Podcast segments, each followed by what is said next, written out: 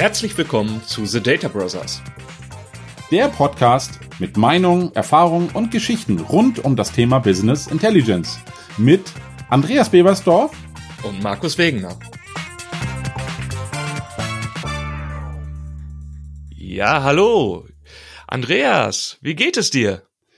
Mir geht es wunderbar, Markus. Ich stehe kurz vorm Urlaub und was machst du eigentlich gerade so? Ja, Urlaub ist bei mir noch nicht angesagt, aber wir befinden uns ja schön in der Osterzeit. Und ich habe dir sogar ein schönes Osterpräsent mitgebracht, nämlich ein neues Thema.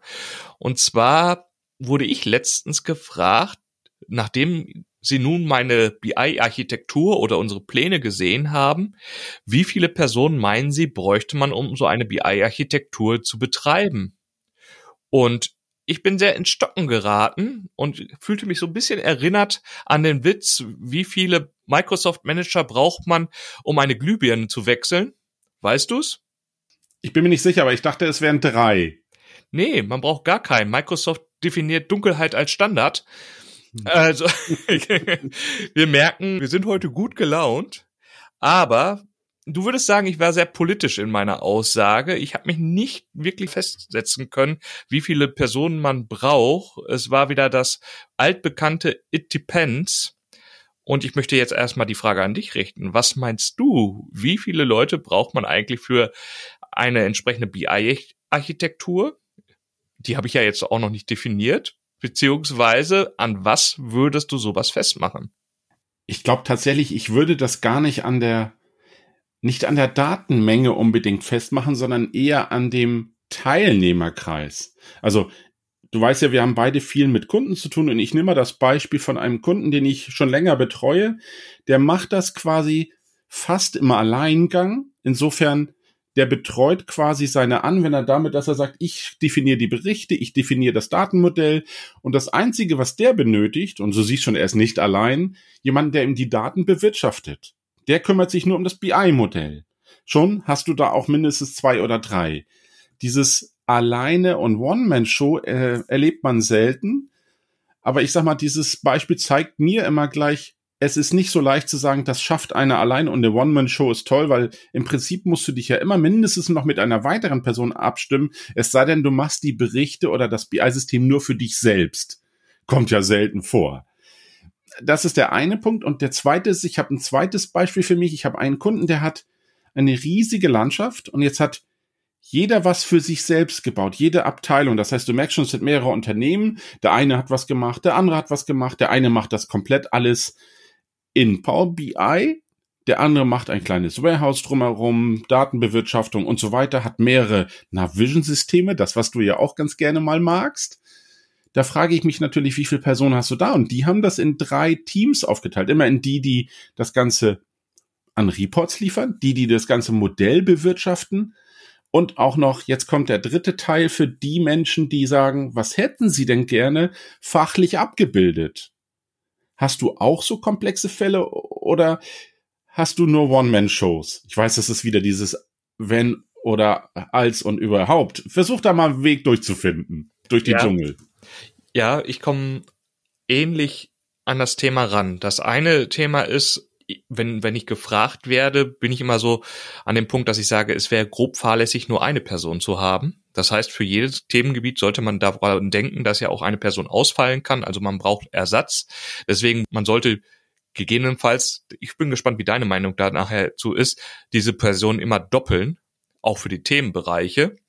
Dann habe ich das Problem, in der Hinsicht, dass wir tatsächlich auch viele von den kleineren Kunden haben, die noch gar nichts mit BI gemacht haben, wo, wo im Prinzip der erste Schritt Richtung BI geht und Microsoft es natürlich schon sehr, ja, für jedermann anbietet und wir das Problem haben, plötzlich entsteht etwas wie eine Infrastruktur oder eine Umgebung, die ja auch verwaltet werden möchte. Es ist ja nicht nur der Bericht, den, den man erstellt und dann nutzt, sondern es gibt natürlich ein ganzes neues Produkt, was in der Cloud liegt, wo ein Berichtigungskonzept angelegt werden muss, wie du schon sagst, auch gegebenenfalls ein Datenmodell erstellt werden soll.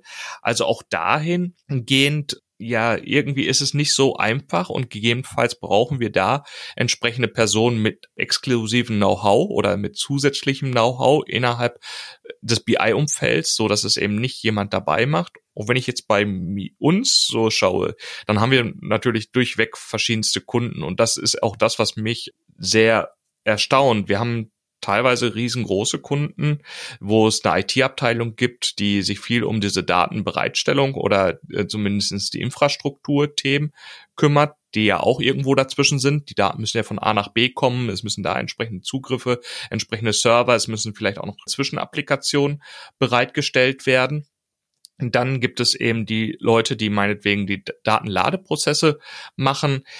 Die sind auch immer nur gefühlt temporär beansprucht oder die, sie bauen die auf und danach geht's über in den ganzen, ja, wie soll ich sagen, in den Management, also in der, in den Betrieb. Also es wird überwacht, es wird entsprechend nachgebessert oder es muss eben auch überprüft werden, was dazwischen passiert. Und dann kommen wir an den Punkt, ja, Datenmodellierung oder konzeptionelle Themen auch da ne, muss meistens einen zentralen Ansprechpartner geben. Dann bei der Berichtserstellung, da teilt sich so gefühlt immer auf. Häufig vielleicht mal eine Aufgabe bei einem der größeren Kunden, die wir haben, wo, wo es vom Controlling durchaus gemacht wird.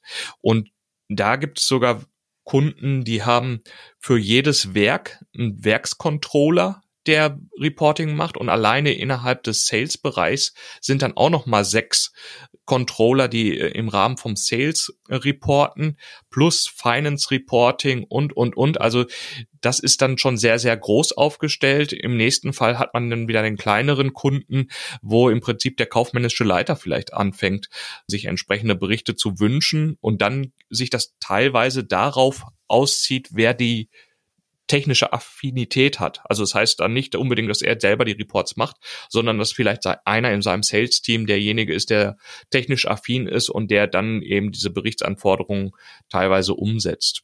Oder es wird eben genauso wie in der IT, es gibt einen, der das ganze Thema fachlich führt und die Technik wird dann auch wieder ausgelagert. Also diese Spielbreite ist schon sehr, sehr groß und deswegen finde ich das auch schwer zu sagen, wie viele Personen man da braucht. Und wenn ich dann mit meinem Anspruch dran gehe, ich müsste jeden doppeln, weil der andere ausfallen kann oder vom Zug überfahren werden kann oder, oder, oder, dann ja, ist das schon ruckzuck eine große Mannschaft, die man da bereitstellt. Und dann bin ich wieder am überlegen, wenn das Unternehmen vielleicht auch nur ein Zehn-Mann-Unternehmen ist, ist das dann wieder gerechtfertigt, Andreas? Oder wie sieht's bei euch aus? Oh Mann, das ist ein ganz schwieriges Thema heute. Nein, Markus, ich würde das fast noch anders aufziehen, das Pferd. Die Frage ja immer, wie viele Personen du für dein BI-System brauchst, hängt für mich eigentlich doch eher davon ab, was gehört alles zu einem BI-System?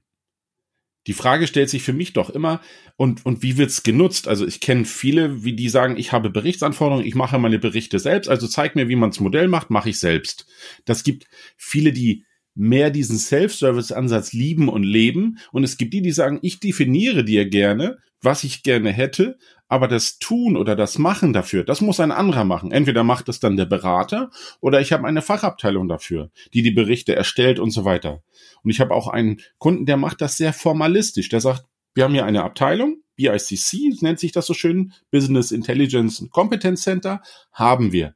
Wir kümmern uns sowohl um die Datenbewirtschaftung, dafür gibt's ein Team, die machen nur Datenbewirtschaftung. Also alles, was an Daten bereitgestellt wird, muss so definiert sein, dass sie es tun. Sei es die SQL-Server, Oracle-Server oder was es da alles Tolles an Quellen gibt. Der andere Teil ist diejenigen, die die Modelle bauen. Das sind diejenigen, die ab dieser Datenbewirtschaftungslieferung erst mit dem Modellieren anfangen. Und dann gibt es das letzte Team, das dann die Berichte erstellt. Dass sozusagen der Fachbereich selbst nur die Berichtsanforderungen stellt oder das, was er inhaltlich abbilden möchte. Also das ist schon sehr formalistisch und dann stelle ich mir immer die Frage, wer, wer muss damit involviert sein? Musst du vielleicht sogar noch den Betriebsrat einbinden? Wer darf welche Daten sehen? Welche Daten dürfen nur im System gespeichert sein? Es gibt so viele Fragen, die da beantwortet werden müssen. Und ich kann mich immer noch an die Gespräche mit Katrin an das Thema Governance war immer ganz weit oben aufgehängt. Und es ist auch wirklich nicht unwichtig.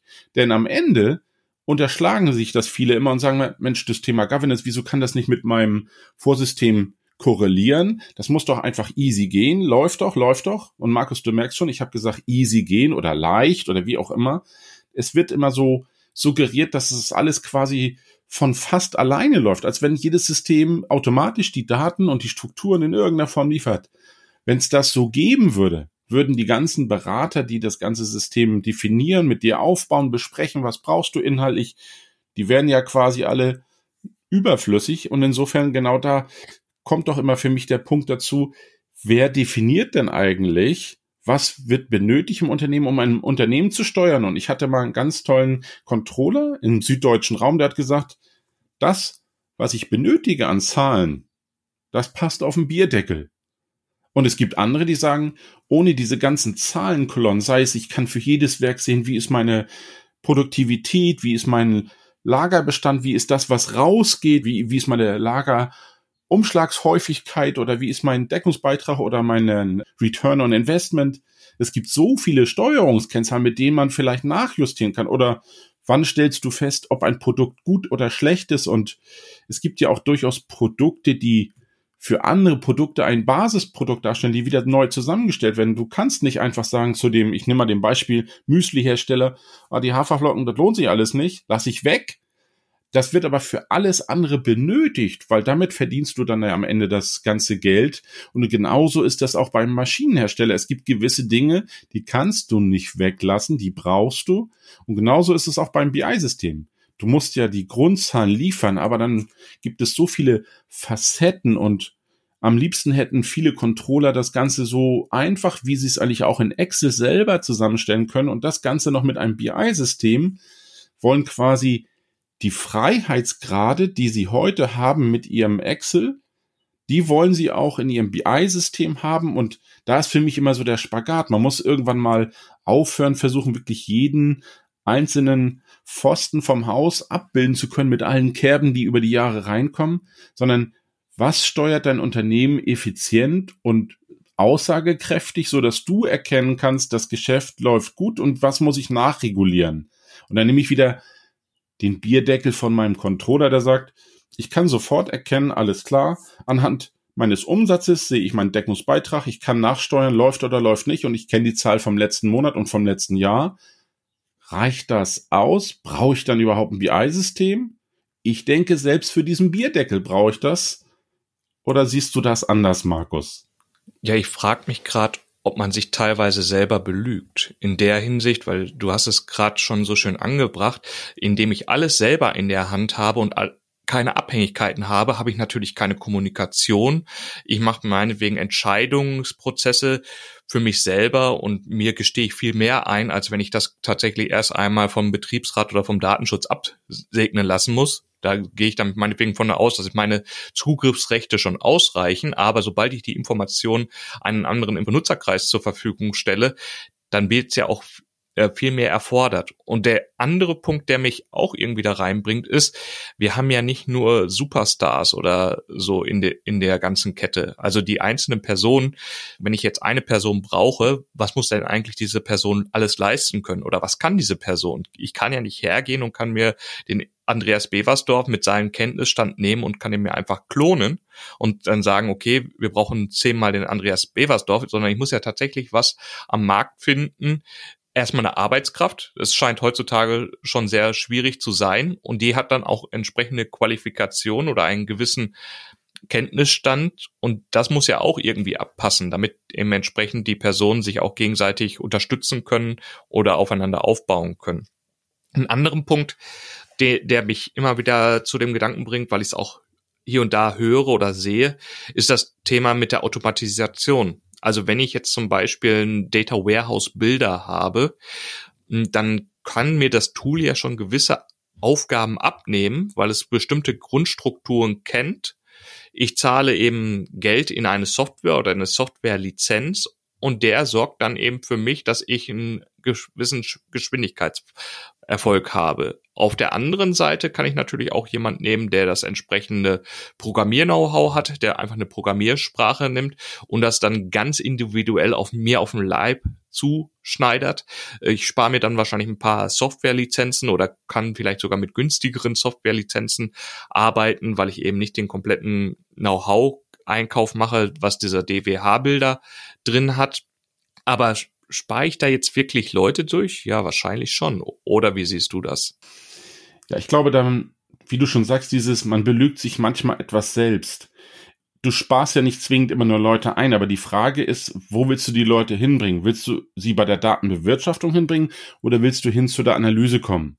Ich kann da, wie gesagt, und ich glaube, die Folge hatten wir so ähnlich schon mal, immer nur meinen Lieblingscontroller zitieren, der gesagt hat, Herr Beversdorf, wenn ich jetzt es schaffe, nicht mehr drei Wochen die Daten zusammenzusammeln, sondern dieser Schritt Automatisierung da ist, der mir das abnimmt und ich eigentlich mehr in den Prüfvorgang gehe, passen die Zahlen, wo habe ich ein Problem, was ist an Umsatz gut, wo habe ich ein Problem im Deckungsbeitrag, welches Produkt ist gut, welches ist schlecht.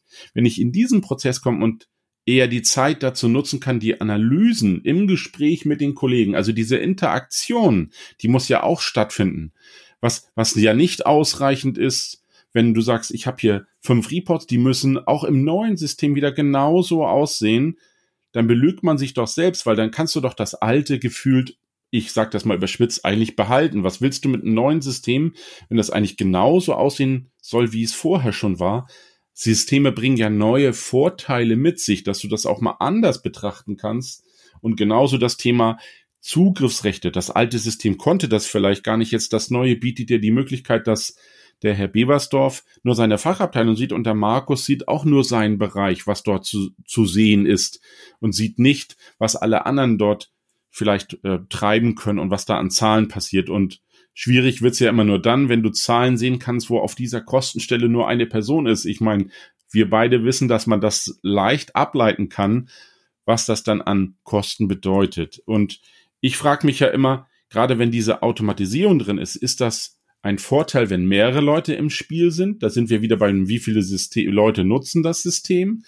Aber wenn es den Controller gibt, der eigentlich für alle die Daten bereitstellt und sie bewirtschaftet und das manuell macht, weil er so viele manuelle Schritte sind, wenn der sagt, er ist in zwei Tagen durch und dieses Automatisieren bringt ihm keine Vorteile, weil du immer diese manuellen Zwischenschritte hast, ist das für mich auch ein Workflow, der okay ist, wenn das natürlich auch nicht der ist, wo du sagst, das läuft automatisch und ich bin glücklich.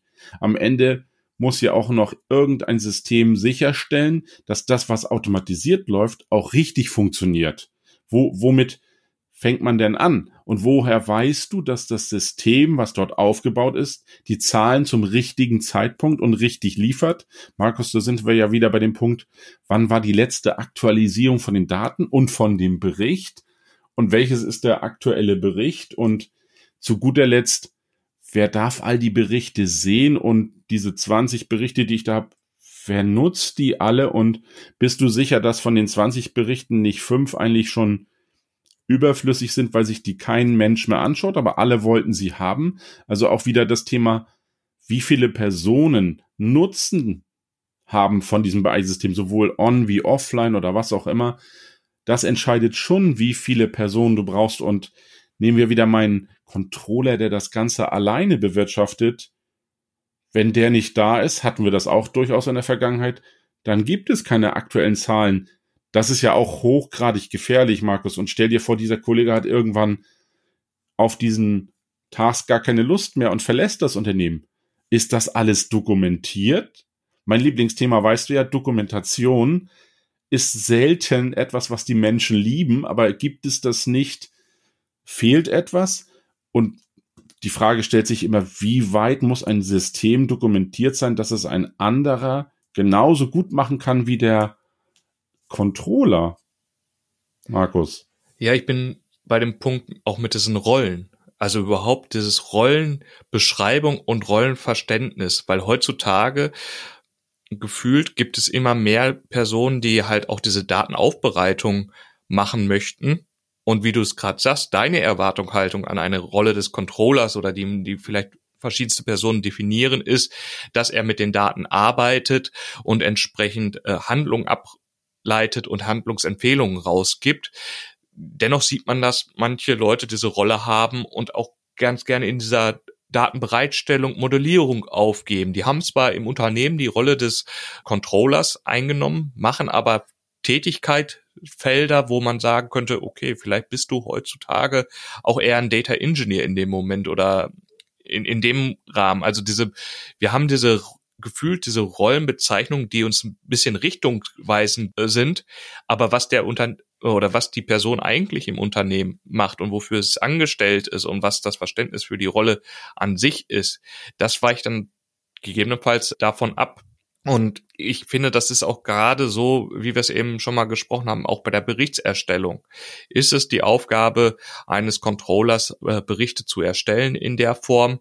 Oder ist es die Aufgabe, die Berichte zu nutzen und diese Berichtserstellung doch wieder jemand an die Hand zu geben, der eben vom Berichtsdesign oder mit dem Werkzeug Erfahrung hat. Muss man das selber machen? Muss man es abgeben? Es ist so, so wirklich so Gratwanderung und auch das erlebe ich halt. Wie viele Leute muss ich im Prinzip in meinem Bereich vorhalten?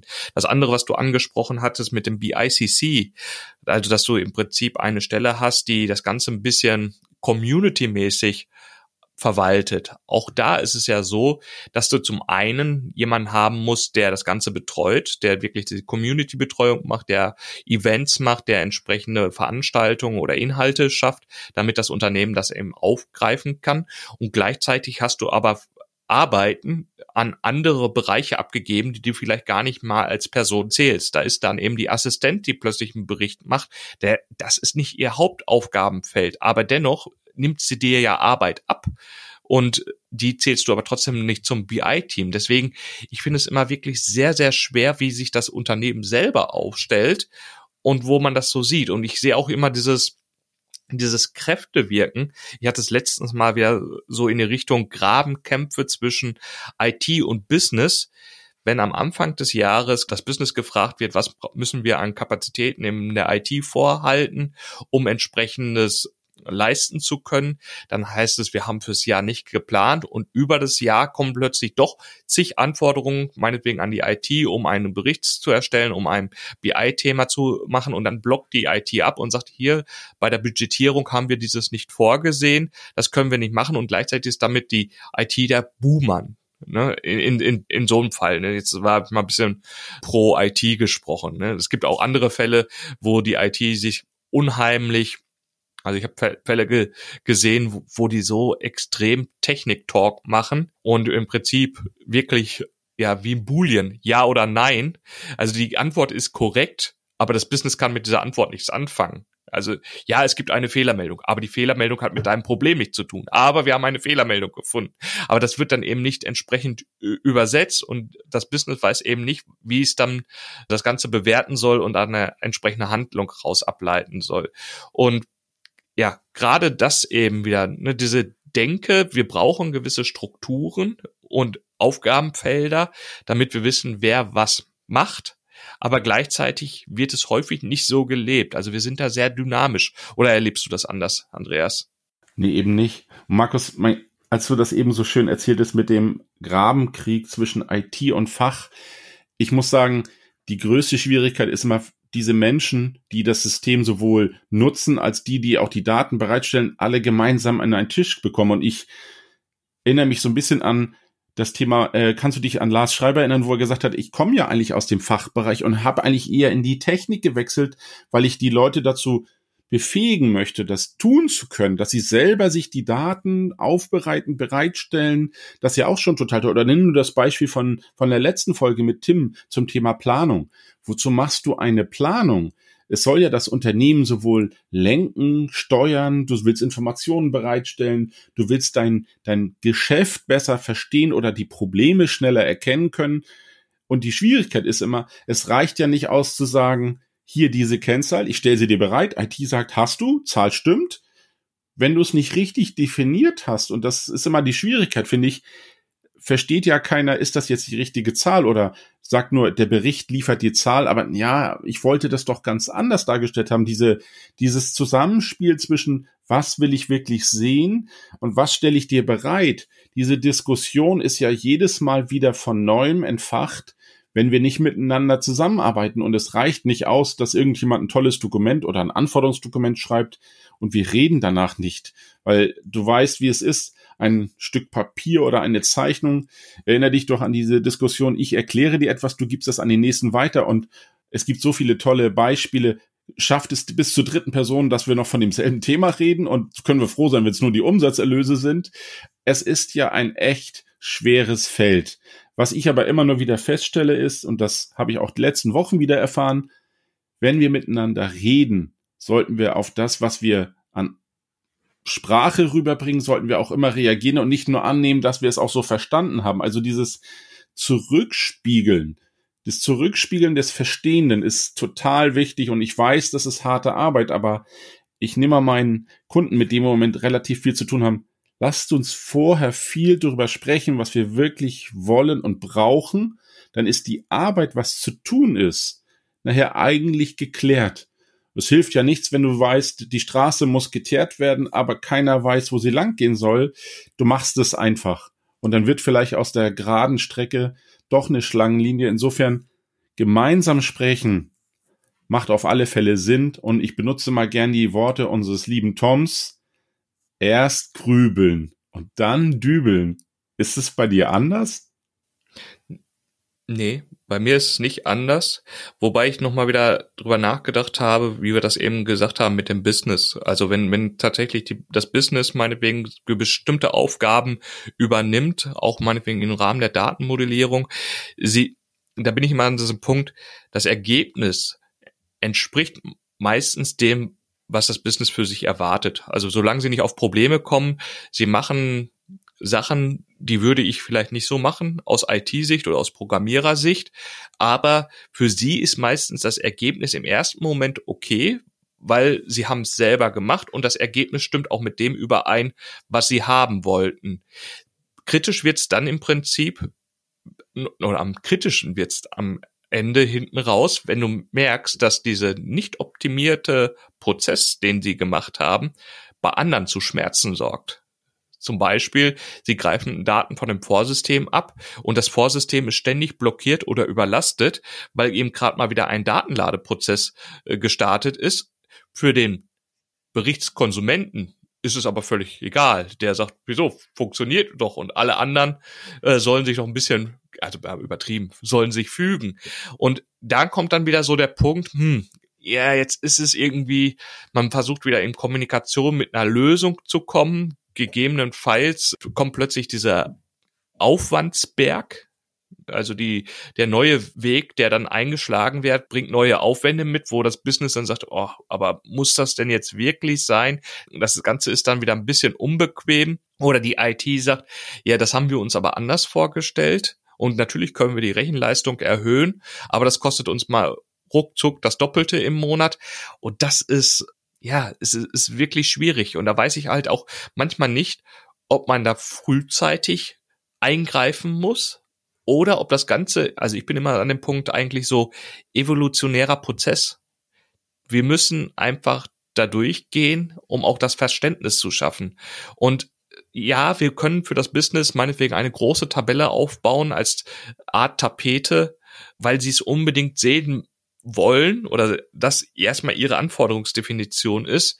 Aber dann müssen wir wahrscheinlich auch mit diesen Downsides leben, dass das Ganze langsam ist, weil es eben sehr viele Zahlen darstellt, hochdynamisch. Das ist ja auch dann meinetwegen der Unterschied zu einer Excel-Datei, dass ich da eine Tabelle habe, die ist relativ statisch und ich mache ein paar Filter drauf und plötzlich in meinem BI-Bericht ist diese Tabelle, zeigt zwar das gleiche an, bietet zusätzliche Funktionalitäten, hat Millionen von Zeilen im Hintergrund und braucht dafür einfach mehr Rechenleistung und ich bin halt eben plötzlich meinetwegen auf einem zentralen Server unterwegs oder auf einem zentralen Service und nicht mehr auf nur meiner lokalen Umgebung, wo ich vielleicht mal der IT anrufe und sage, den Rechner, den ihr hier hingestellt habt, der ist ein bisschen lahm, ich brauche mal für mich 16 Gigabyte Arbeitsspeicher mehr oder 32, egal was, oder eine CPU mehr.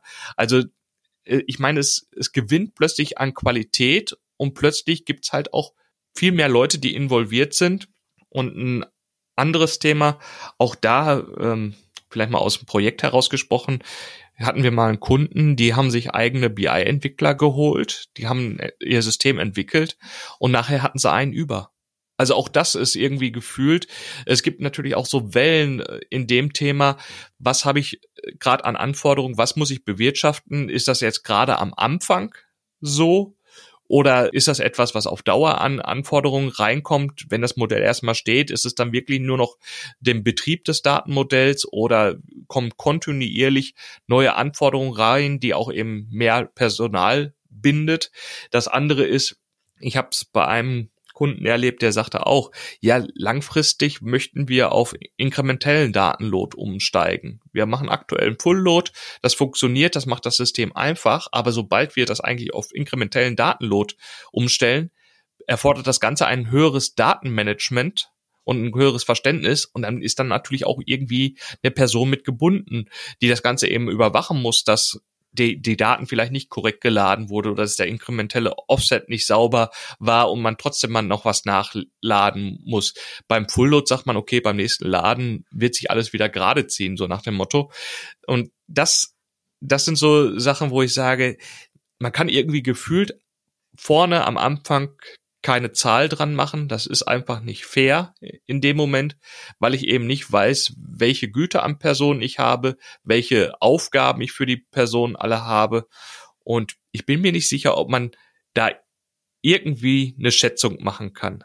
Hast du da zufälligerweise ein Modell oder so? Hast du sowas mal gesehen, dass man im Vorfeld irgendwie eine Matrix ausfüllt und nach unten purzelt aus Aufwand drei Personen? Ich zäume das Pferd mal anders auf. Es fängt ja schon damit an, dass es früher ganz oft immer die Frage gab, sagen Sie mal, wie viel Speicher oder Festplattenplatz, also früher musste man ja noch Blech kaufen, brauchen wir denn jetzt für unser BI-System? Und tatsächlich war die allererste Frage, wie genau können Sie das, was Sie an Anforderungen und Strukturen und Details und was hochdynamisches angeht, was können Sie genau beschreiben, damit ich Ihnen danach anhand einer magischen Formel und wir hatten Kollegen, die immer versucht haben, das so ein bisschen mathematisch zu erläutern, aber du konntest ja immer nur einen Schätzwert liefern. Fängt ja schon damit an, wie viele Daten sind es, wie viele, wie viele Details sind das, die du da berücksichtigen musst, wie viel Dynamik ist da ganz drin.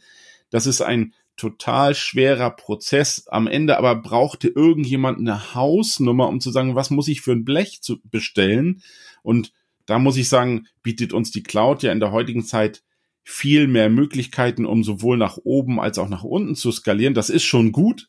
Trotzdem löst es ja nicht das Hauptproblem. Wenn du mir sagst, wie viele Personen brauche ich für ein BI-System, das war ja die Ausgangsfrage, frage ich dich als allererstes, wie genau sieht denn Ihr Prozess aus? Ich nehme wieder mein BICC-Team, die sagen, okay, wir machen das so, wenn ihr was Neues entwickelt, wir wollen euch ja diesen Self-Service nicht unbedingt wegnehmen, entwickelt mal etwas, das darf auch der Fachbereich machen, stopp, jetzt hast du die Zahl, jetzt habe ich verstanden, was du eigentlich abbilden willst, weil das Gespräch war doch nicht hilfreich, aber mit dem Abbilden dessen, was ich jetzt gerade brauche für meine Analyse, sieht der IT-Fachmann, okay, das hat er benötigt und jetzt nimmt er sich die Abfragen, das haben wir durchaus auch dort, jetzt optimiert er die Abfragen auf Speicher, Performance und all das, aber ich habe erstmal meinen Fachbereich damit erledigt, ich habe das, was ich brauche und jetzt wird's optimiert. Meine größte Sorge ist dabei aber immer, Mensch, das ging doch in Excel immer alles so leicht, aber erklär mir doch mal bitte, was du alles in diesem magischen Tabellenkalkulationswerkzeug alles getrieben hast. Wenn du mir das alles beschreiben kannst, mit allen Makros und allen manuellen Schritten, die da drin sind, dann kann ich dir sagen, aber jetzt guck mal, jetzt hast du es voll automatisiert, du hast viel mehr Informationen und das Ganze noch dynamisch. Und du musst nicht über Nacht das Makro laufen lassen, damit die Zahlen da sind, sondern du kannst nach Hause gehen und morgen sind die Zahlen nicht nur da, sondern in einer Güte, die kannst du wiederholen. Und da stelle ich mir immer die Frage, wie viel Detail kannst du mir liefern, damit ich dir eine genauere Schätzung abgebe? Das ist wie, weiß der Markus, wie unsere Projekte. Wenn du mir genau beschreiben kannst, was deine Fachanforderung ist, wie viele Personen es nutzen, wie sehen die Details aus, wie sehen die Berechtigungen aus, kannst du all das in der Tiefe und Güte beschreiben, dann kann ich dir sagen, das unterstützt dich in Zukunft dabei, das Ganze besser abzubilden. Aber wie viel Personen du brauchst, finde ich, ist total schwierig. Und meistens ist es so, wenn ein Kunde damit neu beginnt, ist es besonders schwer. Wenn er schon Erfahrung gesammelt hat, merkt er ja selbst, wie viel will er auch dazu beitragen, dass die Personen es selber machen. Wieder das Beispiel, wie viel machst du selbst, wie viel machst du nicht. Wir hatten früher immer so einen virtuellen Schieberegler. Die können alles über uns machen lassen. Sie definieren nur die Anforderungen und wir machen alles. Oder aber sie machen möglichst viel selbst. Je mehr man natürlich den Regler nach rechts zum Kunden hindreht, desto weniger brauchen sie Beratung. Aber was man nicht unterschätzen sollte, sie brauchen auch Personen, die das machen. Und welche sie benötigen, die erste Frage lautet doch immer an dich als Berater, Markus.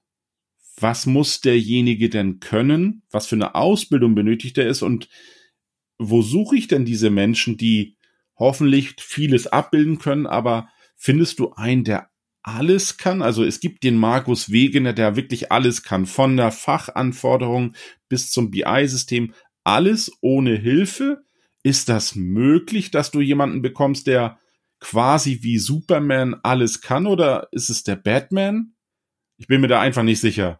Ich frage mich ja immer nur, wie genau kannst du es beschreiben? Und dann sage ich dir auch, wir kommen auf einen Näherungswert durch die Erfahrung, die wir gesammelt haben. Und Erfahrung kriegst du, korrigiere mich Markus, aber die kriegst du ja nur, wenn du mehrere Projekte gemacht hast. Und das ist doch der, der Schatz, den man sich erarbeitet sowohl von Kundenseite als auch von Beraterseite. Ich weiß, die ersten Projekte waren damals noch vor langer, langer Zeit gefühlt, die waren wirklich schwierig zu bewerten, weil ich ja keine Erfahrung hatte und da habe ich auf die Menschen vertraut, die das schon etliche Male gemacht haben. Also als wir noch jung waren in dem BI-System, da waren wir ja noch frisch dabei, da hatte ich keine Erfahrungswerte. Wo sollen die herkommen? Ich hatte das theoretische Wissen, ich weiß, wie man sowas vielleicht macht, aber der Erfahrungswert zeigt auch, man lernt in BI-System so viel dazu, was man anders macht, als es vielleicht auch in dem Buch steht, wie man es theoretisch macht. Da gibt es so viele Fallstricke und ich weiß nicht, also ich würde sagen, es ist sehr schwer, aber mehr als eine Person sollte es auf alle Fälle sein, denn auch der Peter möchte mal in Urlaub gehen und möglichst nicht nur kurz, sondern ganz normal, wie jeder normale Arbeitnehmer das auch gerne möchte. Ja? Ja. Ja, dann lass uns das doch mal noch für die drei Dinge für den Nachhauseweg zusammenfassen. Ich nehme mir jetzt einfach raus, jetzt anzufangen und ich würde sagen, was ich ein bisschen wieder mehr rausgehört habe, wir, wir sind immer wieder bei dem Thema mit der Schätzung. Also wir können so eine Zahl nicht einfach vorhersagen. Das heißt, wenn wir sowas schätzen möchten, müssen wir die Anforderungen kennen. Je genauer wir die Anforderungen beschreiben können und je mehr Erfahrungswerte wir da haben, umso besser können wir zu diesem Ziel kommen. Da ist es leider dann so, dass auch bei vielen Kunden oder so oder Unternehmen anders ticken. Deswegen diese Erfahrungswerte lassen sich nicht ganz so einfach überführen. Man muss eben gucken, wie viel Anforderungen man da reinkippt, um das Ganze zu schätzen.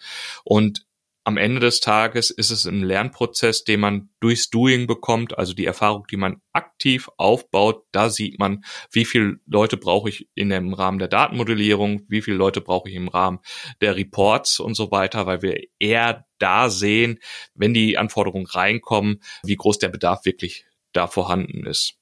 Dann übergebe ich dir das für den Punkt zwei. Das ist sehr nett, weil ich höre daraus, du machst den dritten, das ist prima. Ich würde es mal ganz einfach machen.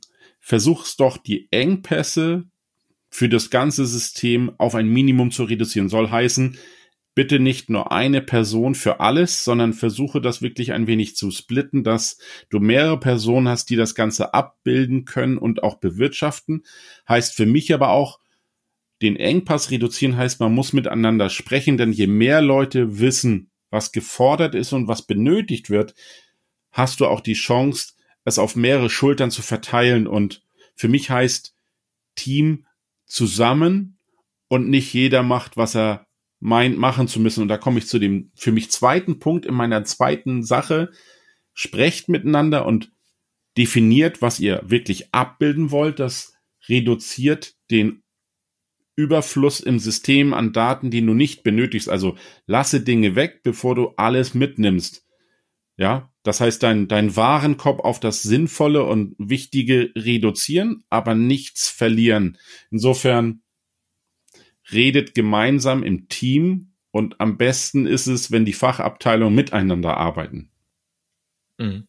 Dann wäre mein dritter Punkt eben, dass man aufpassen muss, dass man in, an sich ehrlich ist, weil man teilweise gegebenenfalls seine eigenen Fähigkeiten überschätzt oder übersieht, was man alles macht oder was man, sagen wir mal, im Hintergrund weglässt, was einfach hinzukommt, wenn man es eben über ein größeres Team verteilt oder alle mitnehmen muss, dass man teilweise eben nicht die das Können von anderen Personen überschätzen darf oder auch die Erwartungshaltung, dass man immer das, die gleiche Qualität bekommt, weil einfach die Menschen so unterschiedlich sind und auch der Kenntnisstand ist, die sind einfach nicht deckungsgleich, sondern äh, einer hat mehr Erfahrung in dem Bereich, einer hat mehr Erfahrung in dem Bereich. Die Personen streben meistens auch zu Tätigkeiten hin, die ihnen selber mehr Spaß machen, und das muss nicht immer das sein, was die Erwartungshaltung ist, was die Personen machen. Und da tatsächlich der Punkt, ehrlich mit sich selbst zu sein, ehrlich mit anderen zu sein, Erwartungshaltung kommunizieren und dann wird sich auch irgendwo ergeben ein Team, wo jeder seinen Beitrag bei leisten kann, um ein gutes BI-System aufzubauen und vielleicht auch Aufgaben in andere Abteilungen abzugehen. So, ich denke, dann haben wir es. Eine Frage, und jetzt kommen wir wieder zurück am Anfang. Warum drei Manager von Microsoft? Das möchte ich heute nicht beantworten. Das werde ich dir irgendwann mal in einer stillen Stunde erzählen. Ich habe das aus einem anderen witzigen Kontext leicht abgeleitet. Insofern würde ich das jetzt ungern sagen, denn wir sind ja bei BI. Und ich habe jetzt ja auch verstanden, dass Schwarz eine definierte Farbe ist. Bin ich bei dir. Allerdings, ich suche bis heute noch in dem BI-System die Farbe für transparent. Wenn du mir die zeigst, bin ich dabei. Okay, dann bis zum nächsten Mal. Ciao. Ciao, Markus. Das waren The Data Brothers. Wir hoffen, dir hat diese Folge gefallen. Hinterlass doch eine positive Bewertung, egal wo du uns hörst. Abonniere den Kanal, um keine weitere Folge zu verpassen. Bis dahin, alles Gute von Markus und Andreas.